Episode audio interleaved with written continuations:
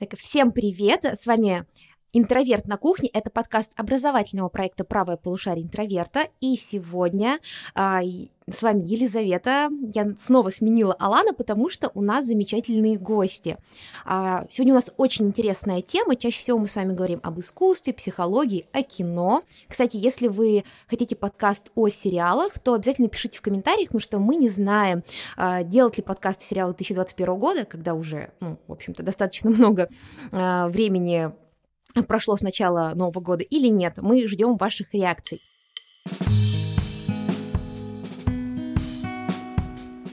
Итак, а сегодня мы поговорим на невероятную тему, тему здоровья, мифов вокруг здоровья. Реально ли вести здоровый образ жизни э, современному человеку, который нагружен стрессами, работой, загрязненным воздухом?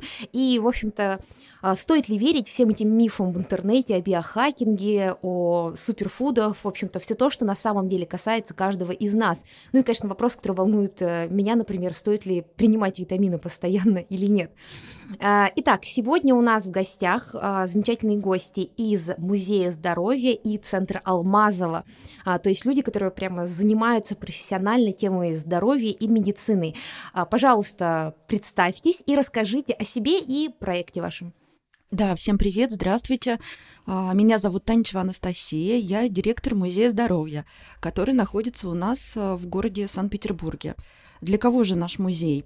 А, для детей и их родителей. Музей здоровья – это территория, где можно узнать о здоровье а, и попробовать а, задать вопросы нашим экспертам и узнать, как устроено наше тело, как оно функционирует и что нужно сделать для того, чтобы сохранить его здоровым. Как я сказала, мы работаем на две целевые аудитории. Мы работаем и для детей самого маленького возраста от 4 или 5 лет у нас занятия, и для родителей, а, для которых мы делаем и видео наши, привлекаем экспертов, а, мы делаем интерактивные занятия для детей и взрослых, и у нас проходят школы. И э, лекции, где кто угодно может задать вопросы нашим экспертам и узнать э, ответы на самые сокровенные вопросы о своем здоровье. И одним из таких экспертов у нас э, является Оксана Петровна Ротарь, врач из Центра Алмазова. Анастасия, благодарю за представление. Очень приятно быть сегодня здесь и говорить на такие животрепещущие темы. Э, я действительно работаю кардиологом в центре Алмазова, и если рассказать свой путь, то я выросла в центре Алмазова, и там закончила ординатуру, аспирантуру, докторантуру и доросла до э, позиции доктора медицинских наук, и пытаюсь совмещать научную работу, то есть мы обследуем большие выборки жителей Санкт-Петербурга, которые мы выбрали случайно, но не только те, которые к нам приходят уже болеют, а случайно, чтобы определить, какие у них есть факторы риска развития сердечно-сосудистых заболеваний, как это предотвратить. А с другой стороны, принимаю в нашем консультативно-диагностическом центре пациентов, которые приходят на прием. Вот таким образом я предотвращаю у себя эмоциональное выгорание, то есть я альтернирую работу научную с пациентами и очень счастлива да, иметь обе стороны этой работы. Наверное, что еще рассказать о себе, то мы всегда, я вижу ситуацию, о которой мы будем сегодня говорить, с двух сторон. Со стороны э, врача, который сидит на приеме и ругает иногда пациента, что он не выполнил те рекомендации по отказу от курения, есть меньше, больше двигаться. А с другой стороны, я сама человек, которая м, пытается улучшить свой образ жизни и повлиять еще и на образ жизни своей семьи. Спасибо большое за представление. А, мы тоже в интроверте пытаемся совмещать нашу вот эту деятельность и научную работу. А, у нас а, в аспирантуре, магистратуре лекторы учатся. Вот у нас постоянно тоже проблемы русской науки с гуманитарной только стороны. А, на самом деле хочу сказать, что Центр Алмазова — это очень, эм, ну, с точки зрения обывателя, сейчас такая прогрессивная история для Петербурга. Я вот как раз перед подкастом рассказывала, что я была там один раз, и это такое невероятной красоты место, которого ну, не хочу никого врать, не ожидаешь немного от российского медицинского обслуживания. А, я там навещала подругу, и несмотря на то, что повод, конечно, был грустный, и с ней все хорошо, если что, с подругой ей помогли там, но я была в восторге, когда там была, потому что это похоже на ту самую больницу из сериалов, а, ну, западных сериалов, а не на ту, в общем-то, историю, где я была, потому что когда я лежала в больнице, мне все время везло на какие-то ремонты, а, на какие-то эти проблемы. Я первый раз попала в больницу в 13 лет, а, моим одноклассникам прислали фотографии, не спросили, за что за бункер, потому что пришли ко мне меня навестить, а там была лестница, мне кажется, неремонтируемая, там, годов 60-х, там, обваливающаяся, и выглядела так, как будто меня поместили куда-то в подвал, а, хотя палаты были нормальные, поэтому, когда я была в Алмазово, я была ну, просто в невероятном восторге, очень круто, что в России появляются и есть вот такие места, потому что, мне кажется, у очень многих наших слушателей, как у меня, такой немного спорный опыт взаимодействия. Не могу не похвастаться, что э, наши офисы находятся на 19 и на 20 этажах с панорамным видом на наш прекрасный город. А я бы хотела сказать, что я слышу от своих знакомых, которые приходят, например, ко мне на обследование за советом, такой вот главная характеристика, что там не пахнет болезнью. Ведь зачастую мы, когда заходим в больницу, да, этот гнет и неприятное ощущение, потому что мы понимаем, что там болезнь, безысходность, беда. А вот когда ты приходишь и получаешь помощь еще это, это в приятных условиях, да, это больше впечатляет пациентов. И мне бы не хотелось, чтобы у центра Алмазова была только э, вот такая у нее как бы ассоциации, что там оперируют сердце, да, делают операции. Много делается усилий, чтобы предотвратить эти операции, да, то есть есть вторичная профилактика, когда уже случилось, тебя с инфарктом туда привезли. Или первичная, когда ты пришел, что-то только начинается не так в твоем организме, и это можно исправить. Как раз то, чем мы совместно с Оксаной Петровной занимаемся и реализовывали такие проекты по первичной профилактике. И когда у нас стояла задача, где же, где же найти людей, которые совершенно точно не придут никогда к врачу, то, о чем вы говорили, Елизавета, как заставить молодого здорового человека, как он думает, а, прийти к доктору и провериться, а точно ли с ним все в порядке.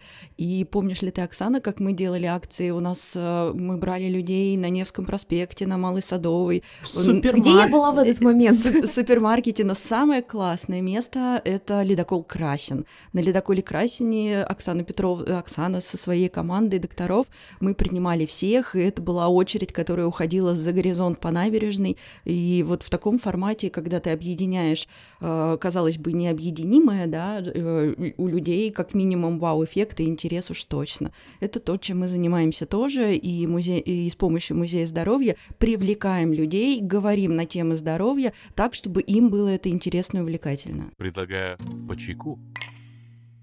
Напишите мне, когда у вас будет такая акция. Хорошо. Потому Скоро... что я да, мы можем как раз да. в мае. Да, да мы можем э, как бы пропаг... рассказать, когда она будет в мае, день борьбы с артериальной гипертензией. И это тот месяц, когда мы всегда устраиваем Расскажи, акции. что такое артериальная гипертензия? Это повышенное давление. При измерении выявляется повышенное давление. У многих людей оно может быть однократно повысилось. Это еще не артериальная гипертензия в ответ на стресс, на усталость, не спал всю ночь. У тех, у кого стабильно оно повышается выше 140 на 90, у тех говорят, что артериальная гипертензия, и мы, врачи, не всем прописываем таблетки, но тем, кому рекомендуют, они должны принимать их постоянно. А у вас нет дней пониженного давления? Мне кажется, оно не так вредно, пониженное давление. Э, есть другой, тут есть небольшая ловушка. Молодые, красивые девушки имеют низкое давление, там, Это например, 100-110. Не, у и... меня 90 на 70. 90. Меня постоянно Возьмем... спрашиваю, девушка выживая, и я такая, это вообще мое, выс... ну, это мое высокое давление просто. Я такая, да нет, все отлично. Вот когда оно верхнее 70, вот тогда тяжело бывает. Да, на самом деле у этих э, девушек где-то к 40 годам оно может быть чуть-чуть повыше. И представляете, вместо 90-120 для всех остальных 120 это норма, а для вас на 30 миллиметров больше. И это может привести к плохому самочувствию, но вы не подходите ни под какие каноны и рекомендации, да? Да, То это есть проблема. И пока у вас давление 90, я иногда вам, ну, говорю таким девушкам, нужно чуть-чуть выпить больше жидкости, чуть больше соли, чтобы повысить давление. А эти привычки остаются чуть больше соли. И когда она начинает повышаться, нужно изменить свои привычки, например, ограничивать соль. То есть нужно помнить, что в какой-то момент оно может повыситься. Сейчас оно не опасно э, тем, что если вы долго стоите, у вас может э, дурно стать. Да? Например, в метро молодые девушки из-за того, что они долго стоят в метро, и у них низкое давление, вся кровь уходит в ноги. И таким образом они могут потерять сознание лекцию на три часа прочитаешь, потом все, я уже уплыла. А, очень интересно, потому что на самом деле о низком давлении тоже очень мало говорят. Э, а, хотелось бы тут сказать, почему я так э, заинтересовалась этой историей, потому что чаще всего вот у меня есть этот выбор, либо ты идешь в платную клинику и такой, ну, считаешь, естественно, деньги, либо ты сидишь перед вот этим э, окном записи, где все талончики разобраны на полгода вперед, и пытаешься попасть к врачу по прописке, при том, что э, все разобрано.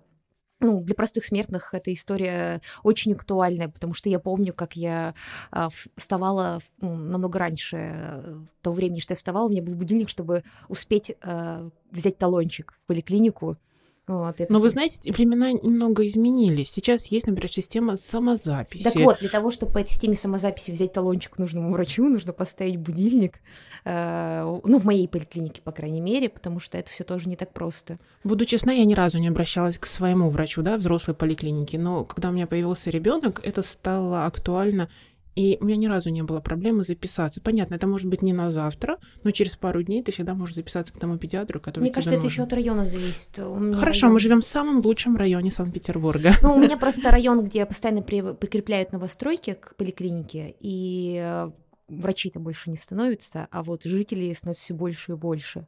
В детской поликлинике тоже проблем не было. Как я перешла во взрослую, это такой невероятный каждый раз квест попасть туда и успеть на талончик. Сходите на диспансеризацию. Ну, к тому, что о диспансеризации есть разные мнения. Кто-то говорит, что она неэффективна, и это много траты ну, денег.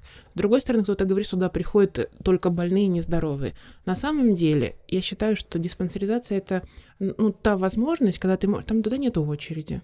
Но ты можешь регулярно узнать о своем здоровье самые главные вещи.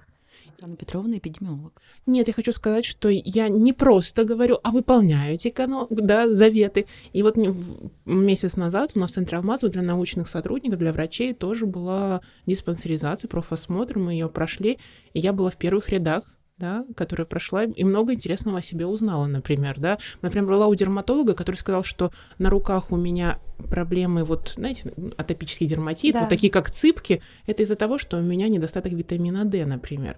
Или у тебя могут быть проблемы с микробиотой. Вы знаете такую модную тему микробиота, твой состав бактерий кишечника, да, недостаточно хороший, его нужно корректировать. Ну вот, как бы я узнала себе новое и тоже могу улучшить свое здоровье. А можно вопрос задать? Вот мне интересно то, о чем вы, Лиза, говорили. Когда мы поставили будильник, взяли талончик, приходим в обычную поликлинику, Оксана, представь себя на месте обычного доктора, и, допустим, прихожу я и говорю, что меня ничего не беспокоит, а просто так я хочу сделать делать чекап. Как ко мне отнесется? А там отдельная запись на, на чекап. Ну, то есть на диспансеризацию. А, диспансеризация, да. Да, отдельно. Мне кажется, тут есть проблема в том, что обычный человек, он не очень представляет вообще, как вся эта система работает. Вот, то есть вы приходите да. в регистратуру очередь, и вы, ну, там достаточно, сейчас так вообще достаточно напряженная ситуация, как вы понимаете, в связи с... Эм, да, доступность медицинской помощи значимо снизилась, потому что все заняты да, пандемией. Да, я когда болела, я не смогла в итоге попасть э, к врачу, мне пришлось э, в итоге вызвать платного, потому что у меня была температура, а, ну, недостаточно высокая, чтобы приехала скорая, но слишком высокая, чтобы ко мне пришел врач по прописке, в поликлинику меня не пустили, и в итоге, ну, в общем-то, я вызывала врача, врача по зуму из ближайшей платной, платной больницы, и то пришлось, на самом деле, поискать, кто свободен. То есть я к тому, что а, я прекрасно понимаю, что последний год а, ужасная нагрузка на врачах, потому что ситуация была неожиданной, есть вот этот памятник замечательный погибшим врачам, я знаю, что они работают э, очень тяжело. Это вообще ситуация такая, когда хочется сказать врачам большое спасибо за то, что они весь этот год э, так работали. И мне кажется, когда говорят о пандемии, люди говорят, вот, пришлось сидеть дома, бизнес, э, ну, бизнес серьезный урон потерпел частный в России. Но нужно помнить о том, что у нас были такие бойцы невидимого фронта, это врачи, которые очень активно работали. И мне кажется, хочется проговорить для всех, что а, да, есть недостатки в нашей системе, но при этом огромное количество людей, причем, насколько я знаю, опять же, по репортажам из интернета, о том, что очень много даже врачей, которые еще учились э, в медуниверситетах, они вышли бороться с этим. Так что спасибо большое да, благодар... медицинским работникам. Это действительно так. А, пандемия забирает все силы. Ну вот, например, Европейское общество кардиологов сейчас запустило акцию, которая называется по-русски «Нельзя поставить сердце на паузу». То есть пока мы заняты пандемией, сердечно-сосудистые заболевания, к сожалению, усиливаются, потому что люди или не обращаются, или обращаются поздно, когда помощь уже не такая эффективная. Поэтому мы надеемся, что ситуация будет улучшаться, и внимание, и профилактика, и контроль сердечно-сосудистых заболеваний будет тоже становиться лучше, возвращаться к прежним нормам как-то мы грустную тему затронули. Давайте вернемся к теме профилактики здоровья. Смотрите, я пришла на чекап, допустим, я прорвалась, э, или я пошла к, воротному, к платному врачу. Скажите, а вообще, что говорить врачу? Через какие, ну, я должна знать? Знаете, вот есть такие, у нас психологи работают, и они создают такие чек-листы, э, как э, понять, что там, допустим, психолог подходит, или что должен делать грамотный психолог. Так вот, скажите, какой чекап вам должны э, предложить? Ну, не предложить, естественно, а ну да, предложить, когда вы приходите к врачу, на что стоит обращать внимание. Допустим, э, я условно здорова, и на какие моменты я должна обратить внимание, когда прохожу вот этот скрининг? Ну, ну, необходимо обратить на те факторы, которые являются факторами риска сердечно-сосудистых заболеваний. Мы все с вами хорошо знаем, что холестерин, если он повышен, он откладывается в сосудах и может вести к формированию бляшек и, например, э, инсульту, инфаркту это глюкоза, которая ее повышению может свидетельствовать о том, что есть предиабет или сахарный диабет, а сахарный диабет значимо повышает сердечно-сосудистые заболевания. Вам измерят уровень артериального давления. Сегодня мы уже упомянули, что это гипертония, если он повышен. Или, например, это только прегипертония, и доктор может вам посоветовать снизить массу тела, отказаться от курения, соль ограничить. Наверняка вы слышали, что ну, соль хорошо ограничивать, даже если ты здоровый человек. Нельзя полностью исключать, но ограничивать. А если уж у тебя есть повышенное давление или плохая наследственность, это очень важно. Ну и вам измерят рост и вес, чтобы оценить индекс массы тела. Э, в идеале у них есть сантиметровая лента, и вам измерят окружность талии, потому что вы, наверное, слышали, что вот жир в области талии один из самых как бы вредных для организма. Я знала об этом. Он метаболически активный, то есть считается, что это отдельный эндокринный орган, который вырабатывает вещества, которые негативно влияют на все остальные, то есть вызывают, например, сахарный диабет, повышают когда давление. на джинсы не застегнутся, я буду нервничать еще больше. Э, э, ну, нет, внешне вы прекрасно... Я даже могу оценить на взгляд, что у вас идеальная э, спасибо, талии, спасибо.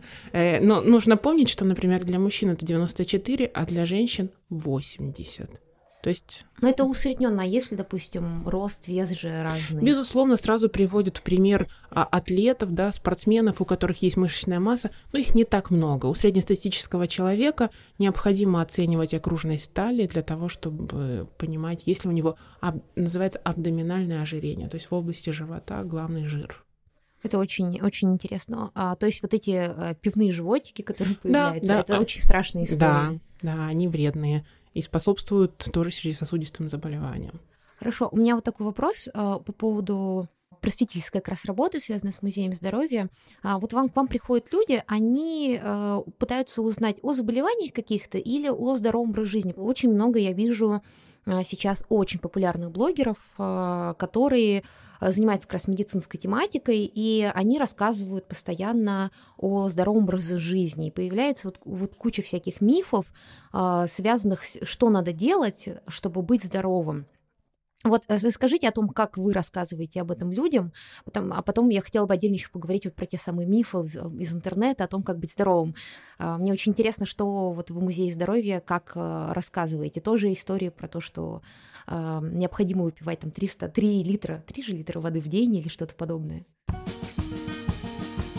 Ну что, бахнем чайку? Ну да, здоровому человеку до трех литров это хорошо, да, то есть, а помните, что этот совет могут узнать те, у которых даже никогда не измерили уровень артериального давления, оно у них повышенное, а у пациента с повышенным давлением необходимо пить не более двух литров.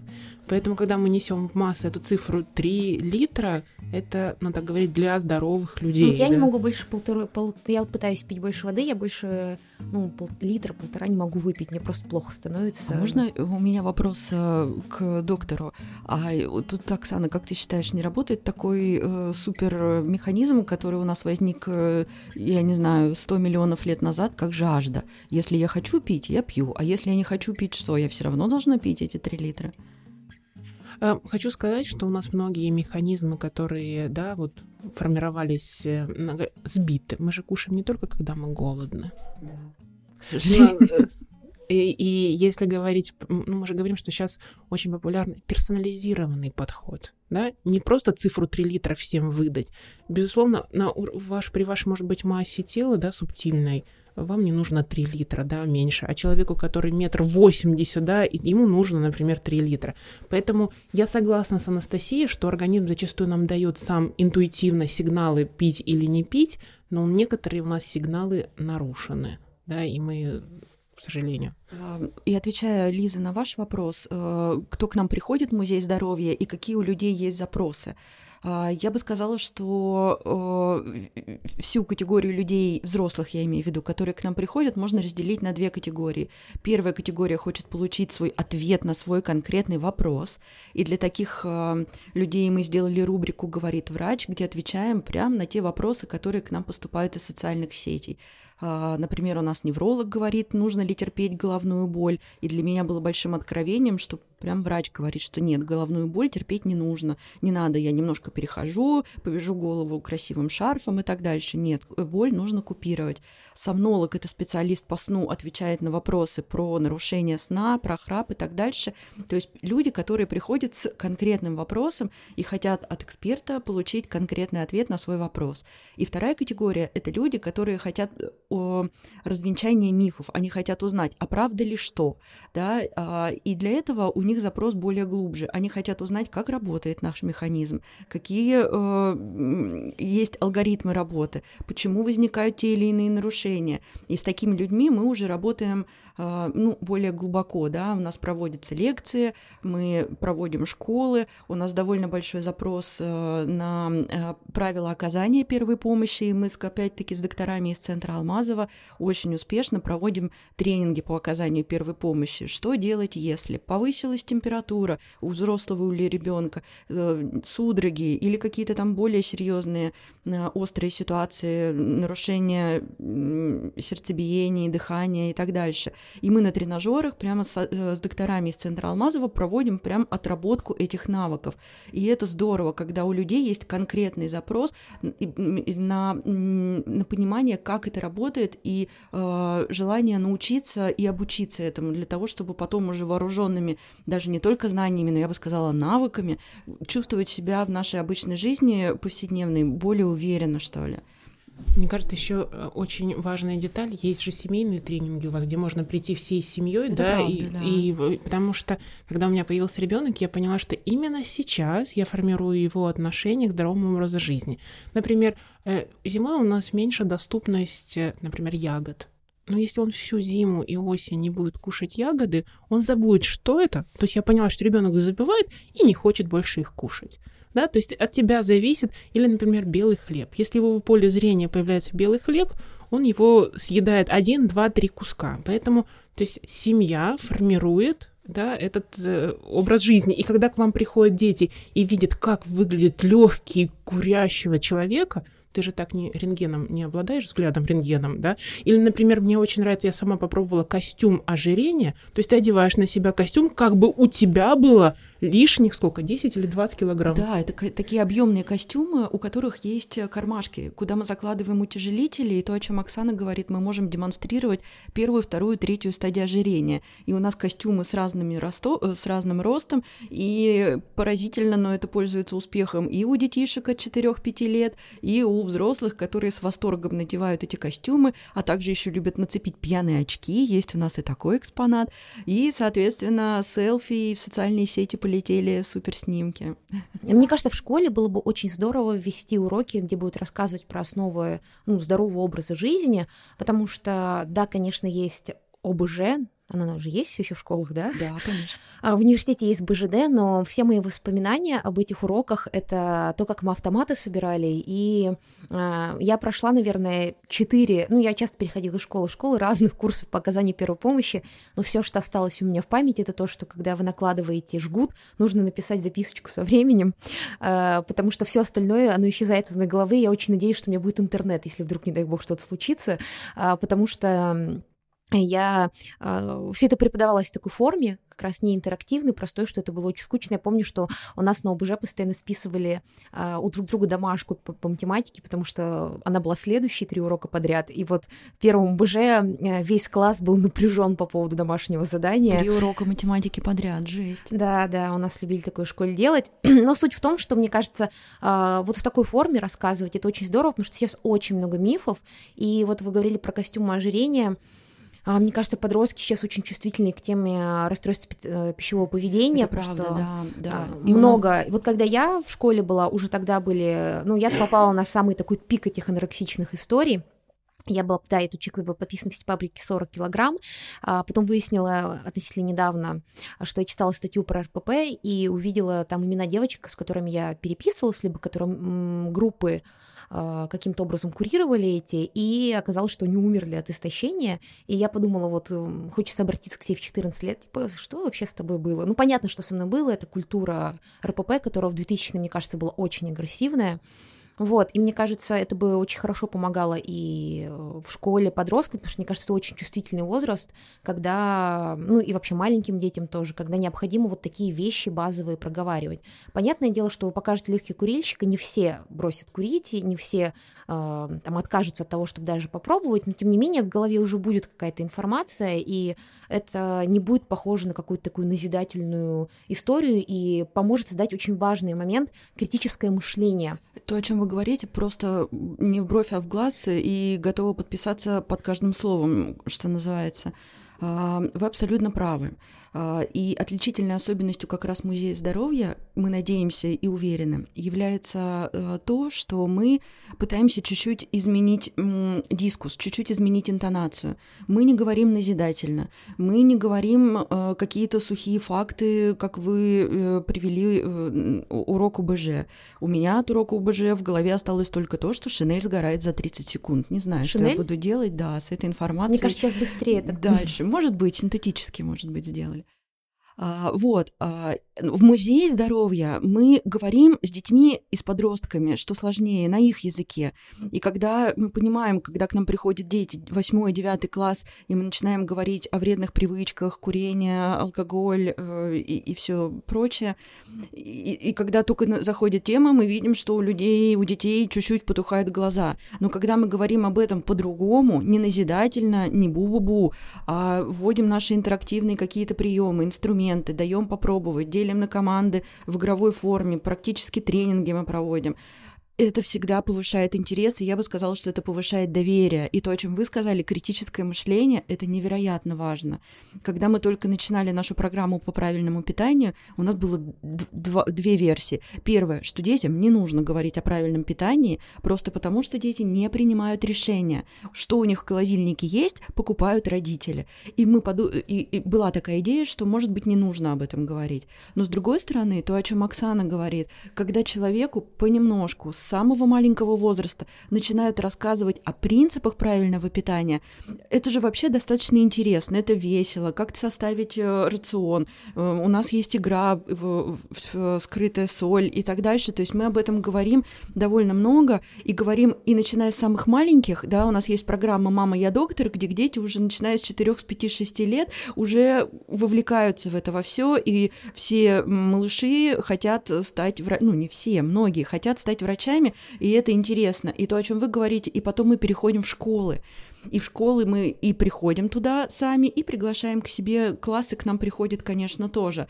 И когда э, то, о чем вы, Елизавета, говорили, когда человек может на манекене попробовать сделать искусство, э, СЛР, сердечно-легочную реанимацию, наложить шов, увидеть те э, манекены и те симуляторы, которые у нас есть, и сам, сам попробовать наложить повязку на себя или на своего товарища, что совсем весело, да, или у нас э, происходит отработка Э, безопасного бокового положения. Я почти уверена, что мало людей знают, что это Я такое.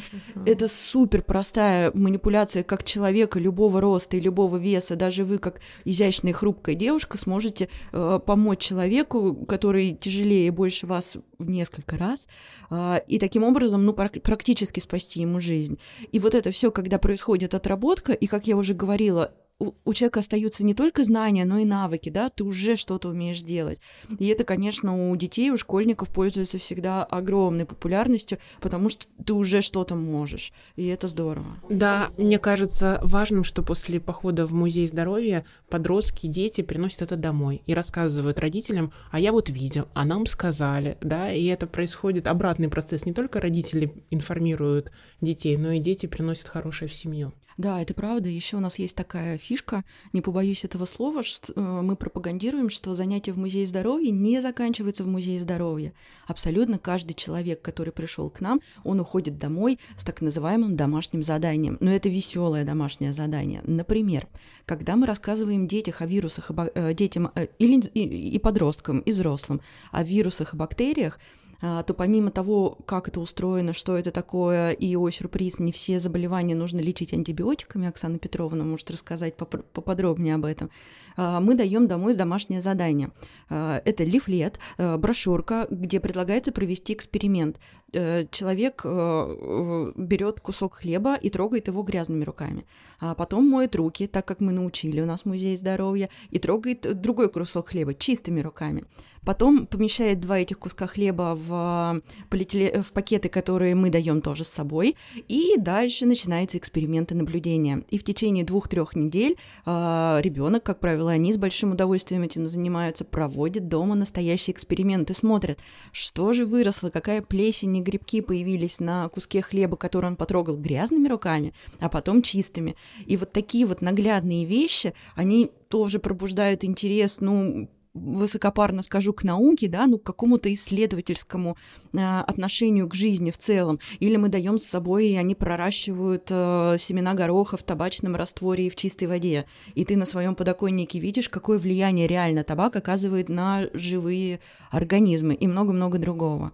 Знания в развлекательном виде, да, ну, то есть все хотят чтобы было интересно, учиться, когда интересно. Да, это очень здорово на самом деле, потому что а, сейчас очень много мифов, вот вернусь к своей любимой теме, а, которые существуют. А, во-первых, я вот сказала про блогеров, но на самом деле вот эта мифол...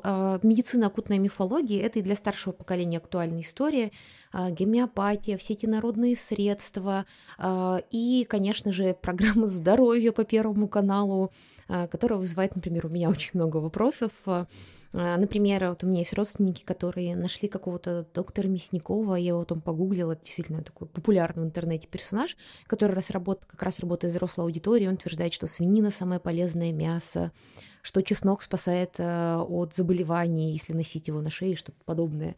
То есть, и понимаете, люди этому верят, и не только, ну, в общем-то, подростки, молодежь, про которую я говорила, которая, наверное, чуть более чувствительна к таким гламурным историям про ешьте авокадо, политое оливковым маслом, и все будет супер.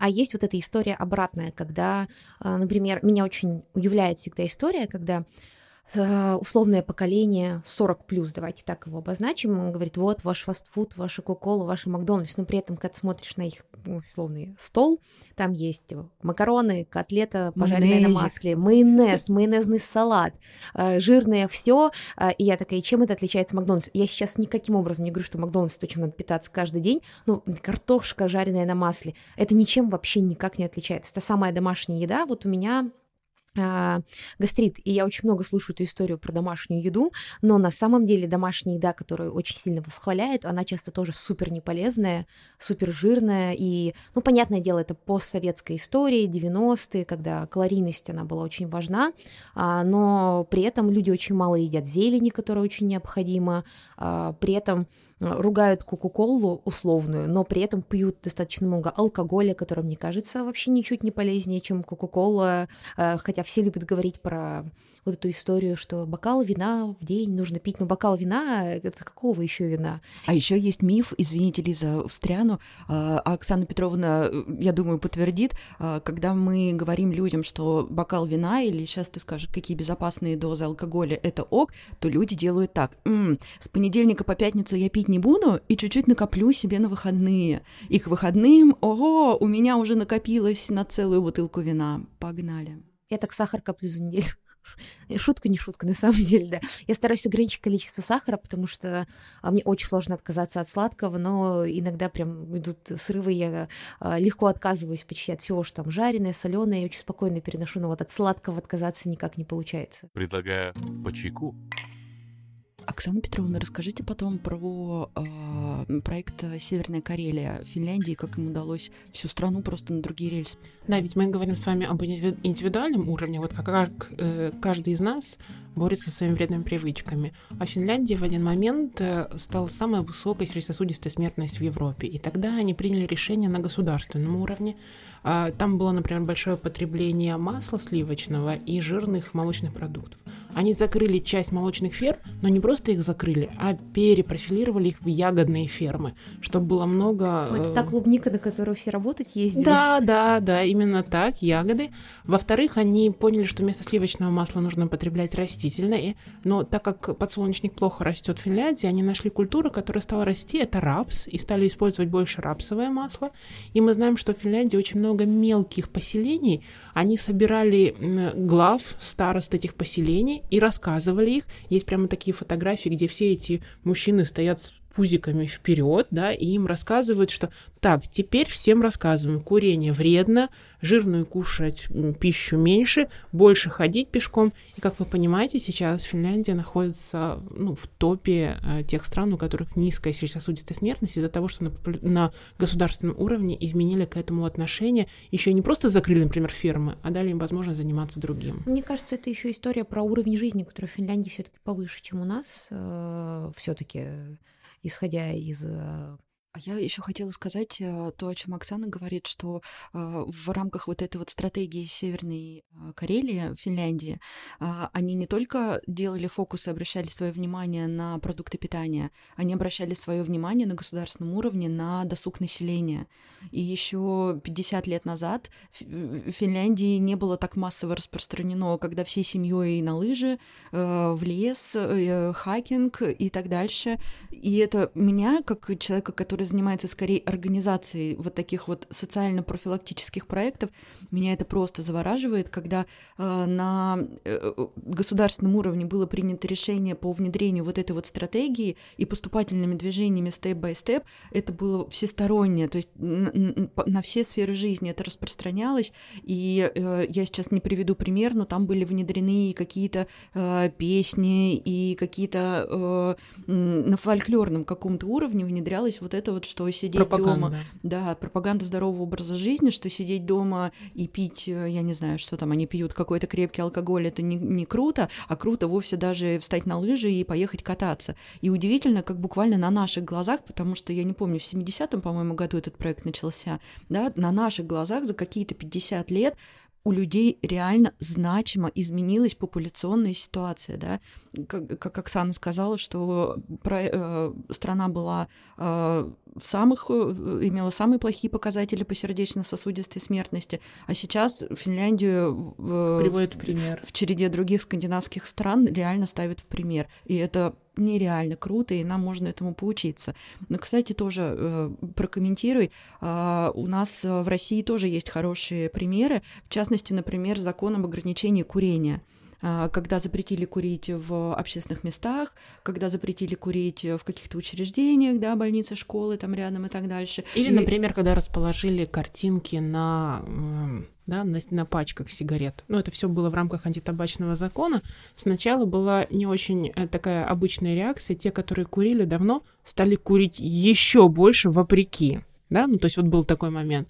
А, очень хорошо это подействовало на подростков, которые боятся впервые начать и взять эту пачку сигарет, где изображен, например, да, онкология, которая приводит к курению. То есть сначала это было так, но суммарно, когда оценивают то, что было в 2013 году, прошло уже э, около 7 лет, действительно снизилась распространенность курения у мужчин, у женщин она чуть-чуть прибавилась. То есть вот это вот феминизация... страшных картин. Феминизация, эмансипация, да, они вот привела к тому, что в российской... Это именно про российскую я не знаю, популяцию. Мне кажется, эти картинки, они просто не пугающие. Хотя я как-то была в магазине, мужчина в очереди очень долго мучил продавщицу, требовал дать ему что-то, кроме импотенции. Типа, и они выбирали гангрену или рак горла, если не ошибаюсь, и он не мог выбрать. Э, хотя, на мой взгляд, импотенция самая симпатичная, потому что там ничего нету такого отталкивающего, но меня всегда на этих картинках очень сильно смущает то, что кому-то заплатили за это большие деньги, поскольку это государственный проект, они так плохо сделаны, это такой очень плохо сделанный коллаж, вот, и он у меня больше вызывает смеха. А, А по поводу курения, мне кажется, этот закон ну, достаточно спорный, потому что запретили повсюду курить, но при этом не выделили никаких э, нормально с законодательном уровне площадок для курильщиков. И если вы когда-нибудь летели с пересадкой в Пулк, не, не в Пулково, в Домодедово с курящим человеком, это просто агония. А вот, например, в Финляндии а, есть нормальная зона для курения, то есть там все круто кондиционируется, люди зашли, покурили и вышли, никому это не мешает. То есть я я, конечно, понимаю, что курение вредно, но при этом у нас эта история такая, что люди все равно курят, их гоняют, их штрафуют, но никак не продумана эта система. Вот, например, у меня в университете э, табличка «Курить у университета запрещено», и в метре от нее стоят преподаватели, студенты. Э, ну, вот, в метре можно, а прям под табличкой нельзя. Мы это понимаем в отношении больниц тоже. На территории больницы курить нельзя, а вот прямо за оградой курить уже можно. То есть нужно как-то проработать эту историю, ну, чтобы это стало, э, э, ну, как-то организованно, организованно это все сделано, потому что, например, я знаю, что на философском а, факультете до этого закона прям в аудиториях курили. А, Ничего себе. Да, преподаватели во время лекции, да. Поэтому здорово, что больше так нет, больше, больше такого нет.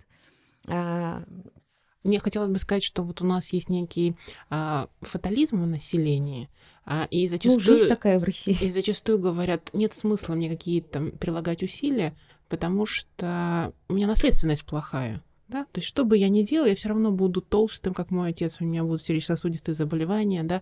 Ну, вот мы, например, специально собрали такие заблуждения, э, мифы, да, в специальную такую брошюру, которая называется «Сам себе врач», в которой объединены э, мифы и про образ жизни, и про отношение к препаратам. Например, вы знаете, некоторые не хотят принимать препараты для снижения давления, потому что они влияют плохо на печень. Или препараты для снижения химия, холестерина. Да, и я буду зависим от нее. Принимать всю жизнь. То есть, например, есть даже такой э, синдром одной упаковки. То есть человеку рекомендуют принимать препараты для снижения холестерина и уровня давления, он принимает одну упаковку и вылечился как будто, да. А вот это понимание, что нужно принимать постоянно для того, чтобы контролировать это день, каждый день, это тяжело воспринимается.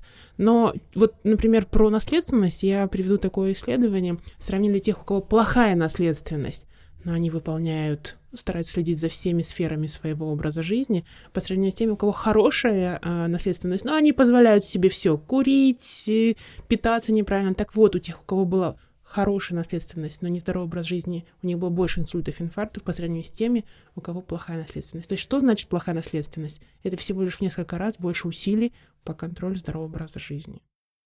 Мне еще нравится, когда к кардиологу, а Оксана Петровна кардиолог, врач-кардиолог, когда приходят люди и говорят, доктор, что мне попить, чтобы почистить сосуды? Ну, это чаще всего этим можно воспользоваться. Честно, я уже, так как мы находимся в некой войне за приверженность, чтобы наши рекомендации выполняли, то есть мы, я не говорю, что ёршиком невозможно почистить сосуды, но именно вот эти препараты, да, могут способствовать тому, чтобы они не засорялись дальше. Да? Ну, то есть вот то есть мы... почистить сосуды нельзя?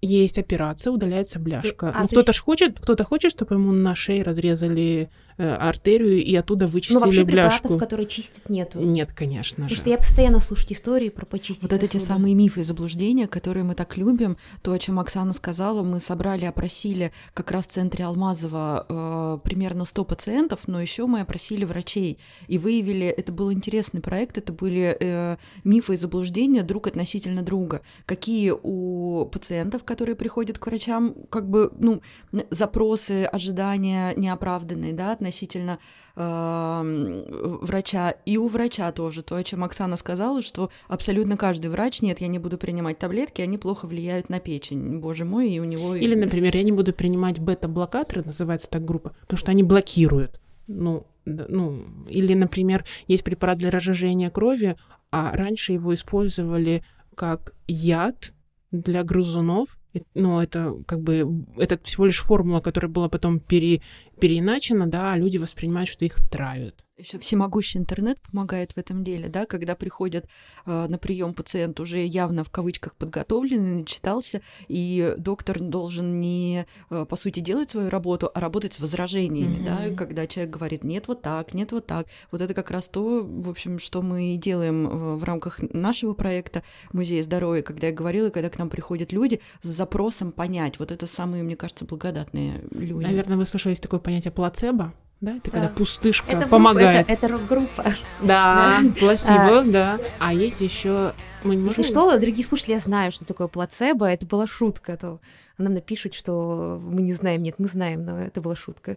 А теперь есть еще новое понятие, называется ноцебо ну, от слова knowledge, как бы знание, когда ты знаешь, что эта таблетка может провоцировать э, какие-то побочные эффекты, ты точно дождешься их, если их ждешь, да, ну, то есть на самом деле нацебо-эффект — это когда очень низкий риск побочных эффектов, но человек психологически их ждет и дожидается. Ну что, бахнем чайку? Хотела бы у вас э, узнать как раз тот топ мифов, которые, мне кажется, активно эксплуатируются маркетингом повсюду. Первое, можно ли вывести токсины из организма? Я постоянно вижу эту историю, вот если вы будете пить А и там Б, вы почистите от токсинов. Шлаки еще. Шлаки, шлаки, токсины. Я вижу очень много разной противоречивой информации, что они есть, либо их нету. Вот моя мама очень много про это говорит. И вот знаете, когда у вас что-то происходит, там, например, ну ничего, организм почистился. Мне кажется, это какая-то чушь на самом деле.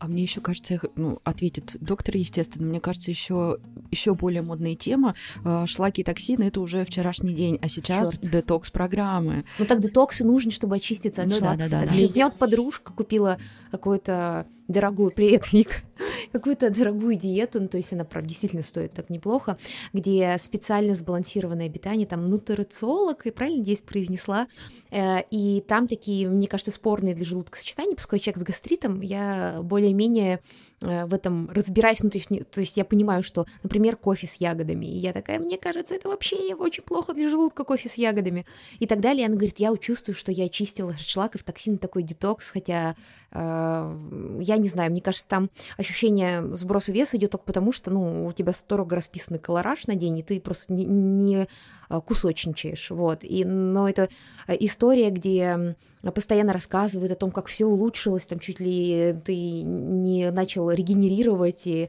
а, я это вижу, и мне кажется, это все разводилово. Да, потому что детокс сейчас еще больше переросло в глобальная антивозрастная медицина, да, чтобы жить долго. И... Биохакинг. Да, да, да, да, именно этого я думаю, что в любом из феноменов есть э, маркетинговая оболочка, да, которая хорошо продвигается, люди в нее верят и стараются этому следовать.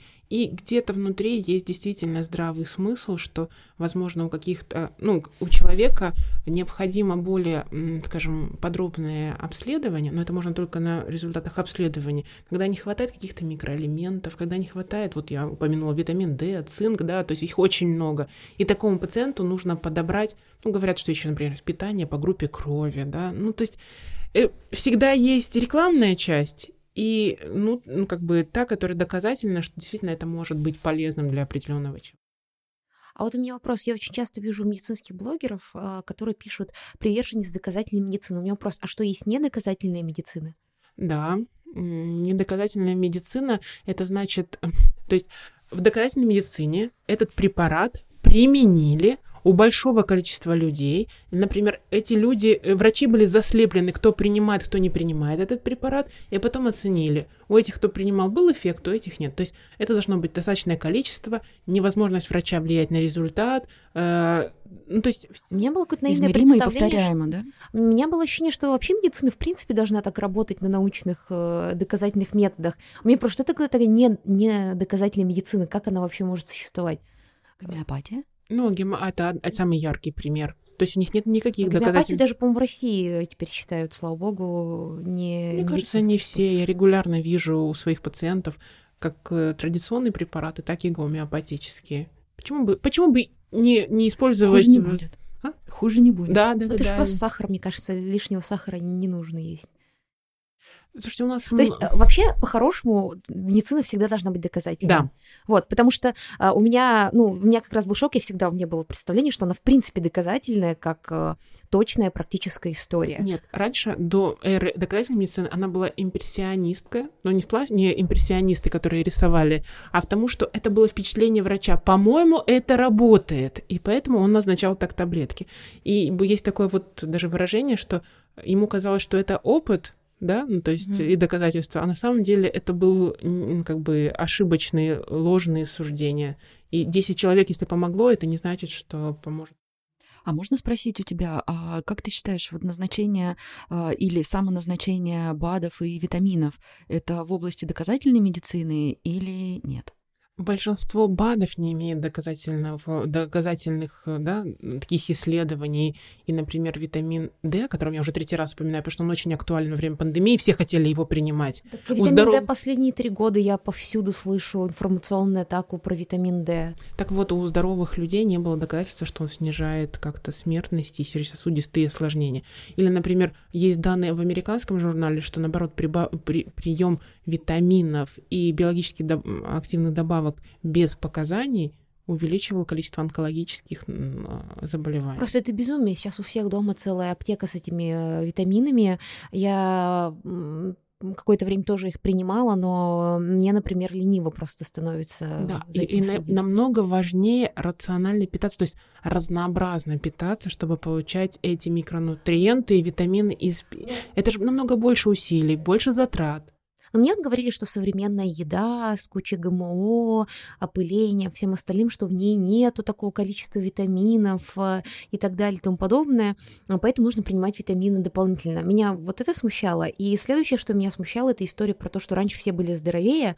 И, жили 38 лет и умирали сейчас. Да, да, то есть я это все слушаю всегда, а потом слушаю эти бесконечные истории про то, как люди умирали от этого заболевания катара, когда читаешь русскоязычную литературу, ну, русскую литературу, там был катар, Чехотка. чихо- катар, который на самом деле был, по-моему, любым заболеванием, которое тогда врачи не могли диагностировать, про то, что вот раньше люди в деревне пили воду и выживали, это когда смертность у детей была какая-то там невероятная. И постоянно слышу вот про это возвращение к природе, фруктоедение, а, мясо, вот это все остальное, но люди почему-то забывают, что сейчас мы живем ну, в самый лучший момент нашей жизни, в том плане, что благодаря медицине выжи... ну, длительность жизни Да. увеличилась, выживаемость. И все такие больные как раз потому, что ну, все те, кто сейчас выживают, они бы не выжили, остались только самые здоровые. И я постоянно об этом слышу, все постоянно винят во всем экологию, хотя мне кажется, мы сейчас живем лучше, чем когда экология была чище. Ну, но при этом не было никаких э, медицинских... э, Как, как всегда, развитых плюсы систем. и минусы, да, у нас изменились, например, медицинская помощь, да, доступность гигиены, доступность препаратов, а с другой стороны, конечно, у нас хуже экологические условия в городе, когда мы живем, да, потому что сейчас все больше работ, как э, сравнили людей, которые пришли через э, Оксфорд-стрит на работу, и те, которые пришли на работу через Гайд-парк. И, конечно, те, которые пришли через Гайд-парк, у них были на лучше, намного лучше сосуды и сердечно-сосудистое здоровье, потому что там было лучше. Это всем понятно. Но как мы сможем в рамках города себе обеспечить идеальные экологические условия? Еще тоже на твою мельницу полью воду. А, Помимо проекта Музей здоровья, о котором мы говорим, я еще занимаюсь а, работой в Российском кардиологическом обществе. И все больше а, развития получают междисциплинарные направления. Это то, о чем Оксана сказала. А, И меня поразило, я об этом как-то никогда не задумывалась, что два направления все получают все больше э, развития. Это кардиоонкология, а, и, карди- и лечение сердечно-сосудистых заболеваний у людей э, с ВИЧ-инфекцией. И я подумала, почему раньше этого не было? И то, о чем ты говоришь, что мы так хорошо, сейчас современная медицина так хорошо научилась спасать людей с онкологией или люди с э, м, ВИЧ-инфекцией так долго э, живут, что раньше они просто не доживали до своих сердечно-сосудистых проблем, они просто погибали. И сейчас вот это тоже об- сторона, да, что просто эти люди среди нас, мы их спасаем, и они продолжают качественную жизнь. Мне кажется, я бы где-то в веке 17 умерла при первом же э, воспалившемся зубе. А, Потому что ничего не было. Ну, вы знаете, в средние века мужчины умирали на войне, а женщины от родов. Все было просто. Да, все было просто. Рожали рано. А, вот у меня еще один вопрос. Мы выяснили, что шлаков токсинов э, вывести с помощью питания невозможно. А, биохакинг, что если вы будете правильно питаться, вставать в какое-то определенное время суток, принимать какое-то нужное сочетание а, витаминов а, и есть какую-то определенную пищу, то вы будете в 80 выглядеть на 40, что м, есть медитации, положительные вибрации. Просто я ну, смотрела по биохакингу, нет что неудивительно, какой-то единой системы, вот, и все это больше похоже на какую-то религиозную муть, если честно, без оскорбления религии, но я имею в виду, что какая-то вообще э, сектантская история, вот, правильно так сказать. А что вообще про биохакинг вы можете сказать? Я вижу также внутри структуру очень правильных направлений, то есть если спать достаточное количество часов, если иметь достаточную физическую нагрузку, иметь возможность психотерапии, медитации, если у тебя есть доктор, который следит за именно особенностями твоего организма, и ты принимаешь именно те вещества, которых тебе не хватает, Аллилуйя, ты действительно будешь себя хорошо чувствовать. Но просто если прочитать про тех вот людей, которые привержен, то, то там есть перегиб, например, да. Я принимаю, ну вот одну из историй, там самая яркая история а, организатора вот этого, вот, который написал эту популярную статью, и, например, он а, принимает препарат, который используется для лечения сахарного диабета, хотя у него нет сахарного диабета, потому что есть доказательства, что он увеличивает продолжительность жизни и снижает уровень глюкозы и он показывает те горсти таблеток, которые он принимает.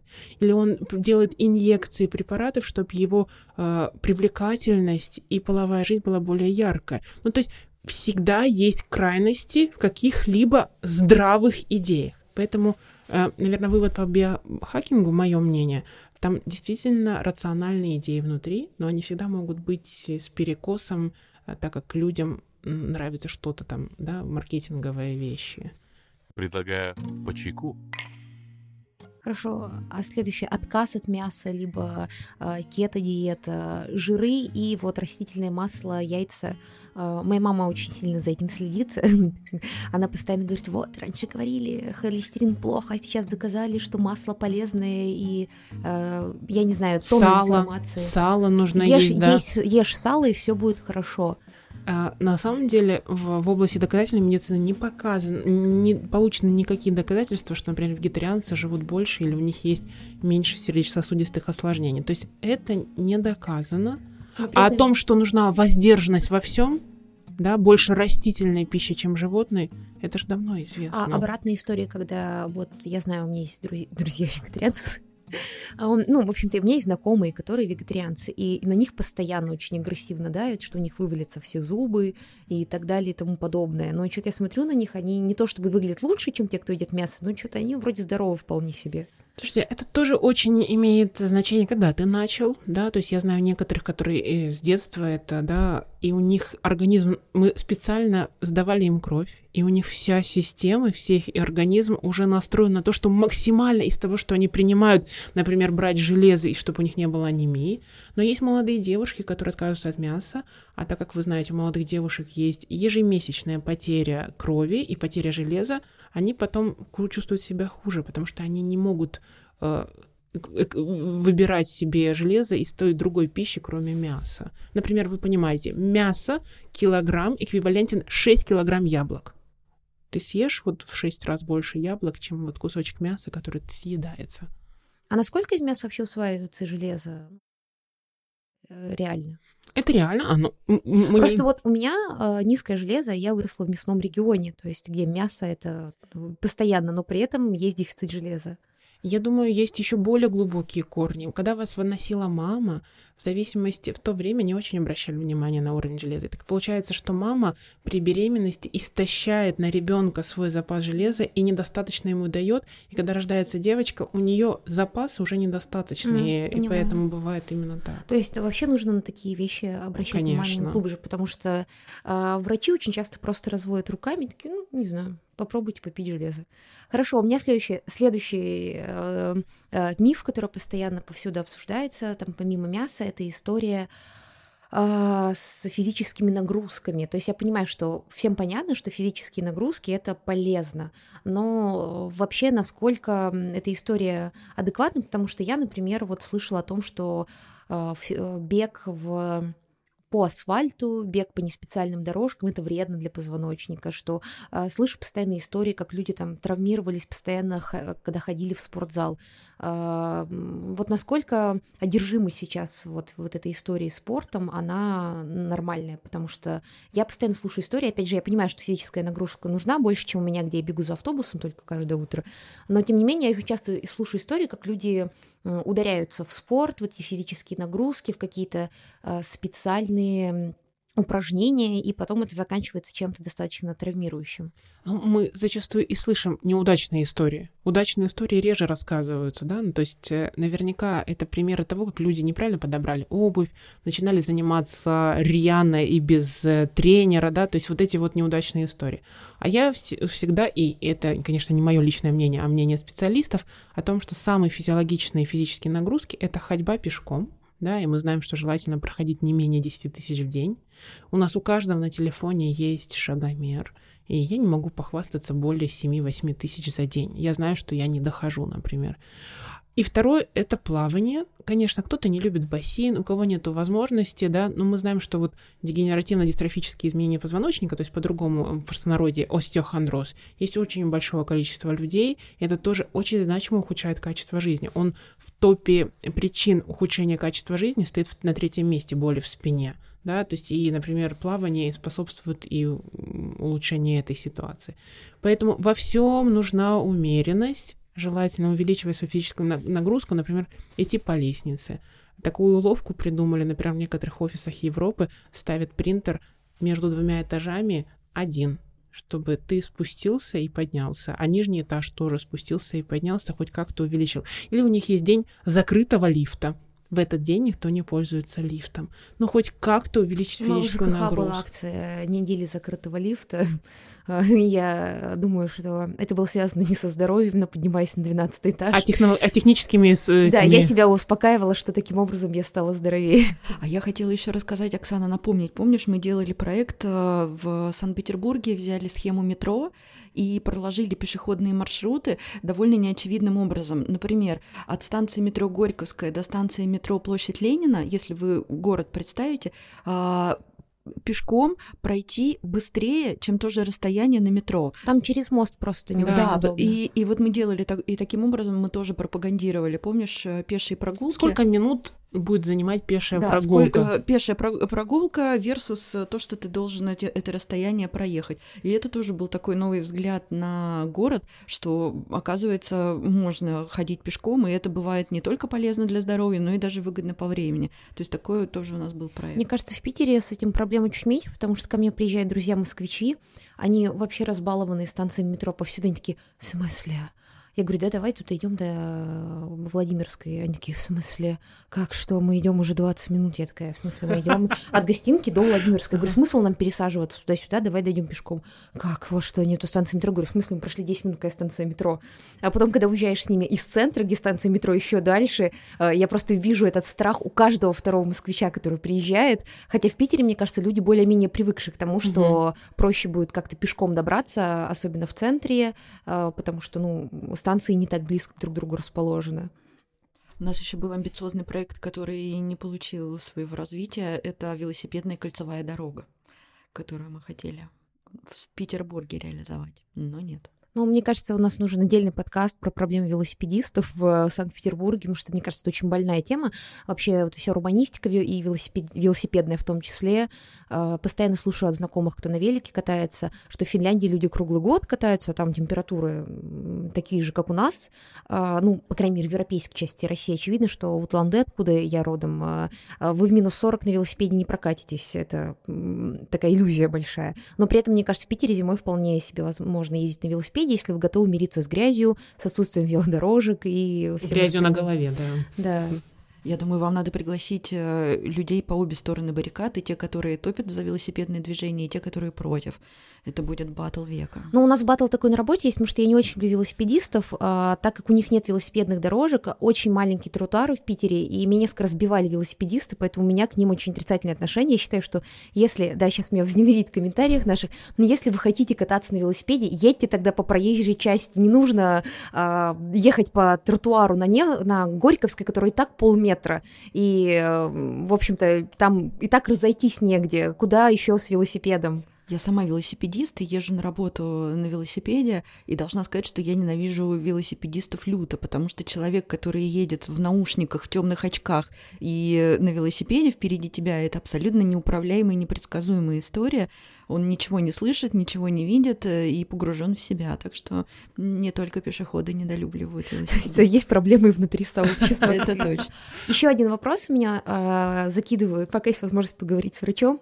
А, по поводу психосоматики. Есть популярная история в России «Все болезни от нервов». Я вот недавно читала как раз статью о том, что в зарубежной медицине, ну, вообще нет такого понятия, как психосоматика, есть понятие, как заболевание, которых усугубляет стресс, но вот такие истории, которые я постоянно слышу от э, врачей в России и просто людей, что а вот это от стресса, и это от стресса, и то от стресса. И так послушаешь, что мы заболеваем только когда стрессуем, что вообще болезней никаких нету. А, на гас... По поводу гастрита очень много таких э, историй, что это все из-за стресса происходит. А, насколько вообще реально существует психосоматика, если э, межреберная невралгия и вот эти все болезни, которые э, даже в России одни врачи говорят, что они есть, вегососудистая дис Дистония. Дистония, да. А другие врачи говорят, это все фигня, другой врач, да нет, вот сто процентов вам надо лечиться.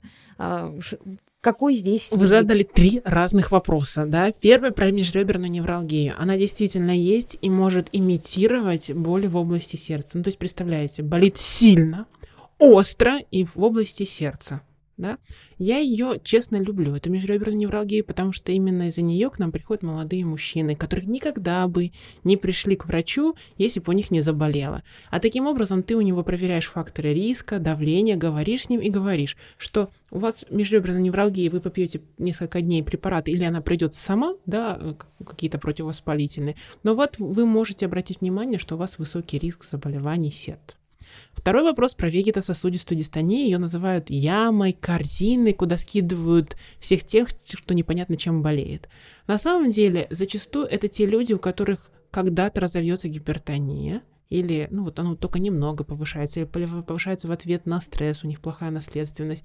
Ну вот некуда их деть. Например, в Европе есть такое понятие, как прегипертония. То есть у нас гип- повышенное давление начинается выше 140, норма меньше 120. Между 120 и 140 можно назвать прегипертензия у тех, у которых высокий риск развития гипертонии. Есть данные, что половина из них за последующие 4 года перейдет в гипертонию. И если приложить усилия, это можно предотвратить. И третий вопрос про психосоматику. Я искренне и горячо в это верю. Потому что а, люди, которых я направляю, молодые люди, которых я направляю к, к психологу, женщины, которых я направляю, ну, психотерапевт, психолог, потом приходят и говорят мне, так я же раньше просто не понимала, чем я болею, да? То есть э, я принимала много таблеток, они не помогают. То есть как выглядит человек, у которых, например, повысилось давление из-за психосоматики? Я назначаю препарат, он у нее слишком снижает давление, а когда у нее случается психологическая ситуация, которая ее напрягает, оно повышается, и никакие таблетки не помогают. Вот когда... А это гипертонический криз, если не ошибаюсь, называется. Нет, гипертонический криз — это значимое повышение давления, нет даже цифры, ну, скажем, 180, и человек себя плохо чувствует. Mm. Да, вот это называется гипертонический криз. А нет, тут вот так вот. То есть я увидел, я там вступила в конфликт с, там, с мужем, с мамой, оно у меня очень сильно повысилось, я даже приняла таблетку под язык, но оно не снизилось потому что у тебя такой мощный драйв повышения давления, что даже таблетка не, с, э, не справляется. Но когда ты вышел из этого, успокоился, эта таблетка подействовала, и у тебя слишком снизилось давление, потому что у тебя нету гипертонии. А у молодых людей есть еще такое, ну, то есть, например, никто не обращает на них внимания, когда все хорошо. Например, он учится в университете. У него случилось повышение давления из-за того, что он не спал несколько дней, с ребятами сходил на дискотеку, выпил алкоголь и повысилось давление. И тут же приехала мама из его родного города, наготовила еду, позаботилась о нем. В следующий раз, как вы думаете, как поведет себя давление, когда ему будет очень плохо? Оно повысится, и мама снова приедет. Ну, это я привожу пример. Поэтому психосоматика — это очень мощный фактор нашего плохого самочувствия. И показания к, к работе с психотерапевтом есть, ну, чтобы не привлечь каждого третьего пациента на приеме. Ну, наши психологи считают, что вообще каждому человеку будет не Безусловно, да. Э, на терапию. А, ну что ж, мои вопросы на этом закончились. Спасибо большое. Очень интересная была беседа. Я тут немножко поэксплуатировала э, подкаст, чтобы узнать за одну вещь, которая меня беспокоит. А это очень здорово, что занимаетесь таким просветом, потому что, мне кажется, мы очень мало знаем о своем здоровье, куча мифов, опять же, причем, как мы выяснили во время разговора, среди всех слоев населения. И это очень классно. Надеюсь, мы еще с вами увидимся. А, и, может быть, у вас есть какое-то заключительное слово? А, да, спасибо, было очень интересно, и мне кажется, что э, такие эксперты, как э, Оксана Петровна Ротарь, они могут э, не только э, дать информацию или поставить диагноз, но интересно и увлекательно рассказать. А, можно ли говорить о том, что ты являешься экспертом ВОЗ, а, и Оксана Петровна является экспертом Всемирной организации здравоохранения и ездила а, в разные страны нашего зарубежья. И как раз вот твой эпидемиологический опыт, мне кажется, тоже очень интересный, когда есть понимание, как в разных странах решаются одни и те же проблемы, и как разные популяции и общества людей реагируют на одни и те же проблемы. А, а мы со своей стороны, со стороны Музея здоровья, рады предоставить площадку а, для детей и их родителей для того, чтобы узнать о своем здоровье и о том, что нужно сделать, чтобы его сохранить и приумножить. Спасибо. Да, я, я благодарна за вот такую возможность рассказать и, наверное, завершить хотела бы сказать ну, тем, что психологи советуют делать очень маленькие шажки в своем изменении образа жизни. Невозможно в один день стать идеальным человеком, да, если вам не хватает несколько тысяч шагов, сделайте хотя бы дополнительную тысячу. Если вы кушаете много сахара, потребляете, ограничьте вдвое, да. Если вы не любите овощи, фрукты, найдите те, которые вам нравятся, потребляйте их больше. То есть в один день идеальным человеком не станешь, но постоянно стараться делать усилия, да, и достигать этого, конечно, нужно. Я желаю всем быть здоровыми, а. Э, музею здоровья нести то полезное и важное, да, прям в семьи, чтобы у нас росло здоровое поколение.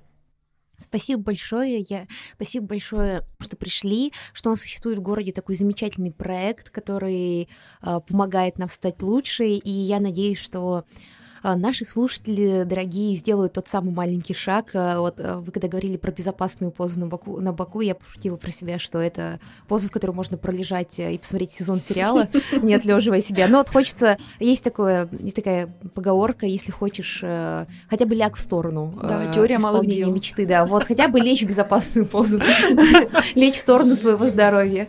Да, и, конечно же, я надеюсь, что я тоже начну делать маленькие шишки. А вот наконец запишусь в бассейн, например. Спасибо вам большое. Я надеюсь, что вы еще к нам придете на подкаст. А, пишите, какие темы вы хотели бы обсудить с настоящими врачами а, у нас в комментариях. И напоминаю, что мы образовательный проект правополушария интроверта. Вы можете а, у нас пройти курсы по разным направлениям психологии, искусства, история, кино, мода и, в общем-то, архитектура а, на нашем сайте. И наш подкаст можно послушать абсолютно везде, ну, на всех площадках. А, и если вы живете за границей, то и на Spotify. Спасибо большое, пишите комментарии, скажите, какие вы еще хотели бы темы услышать от наших гостей. Надеюсь, мы еще пригласим Музей здоровья к нам. Спасибо большое, всем пока.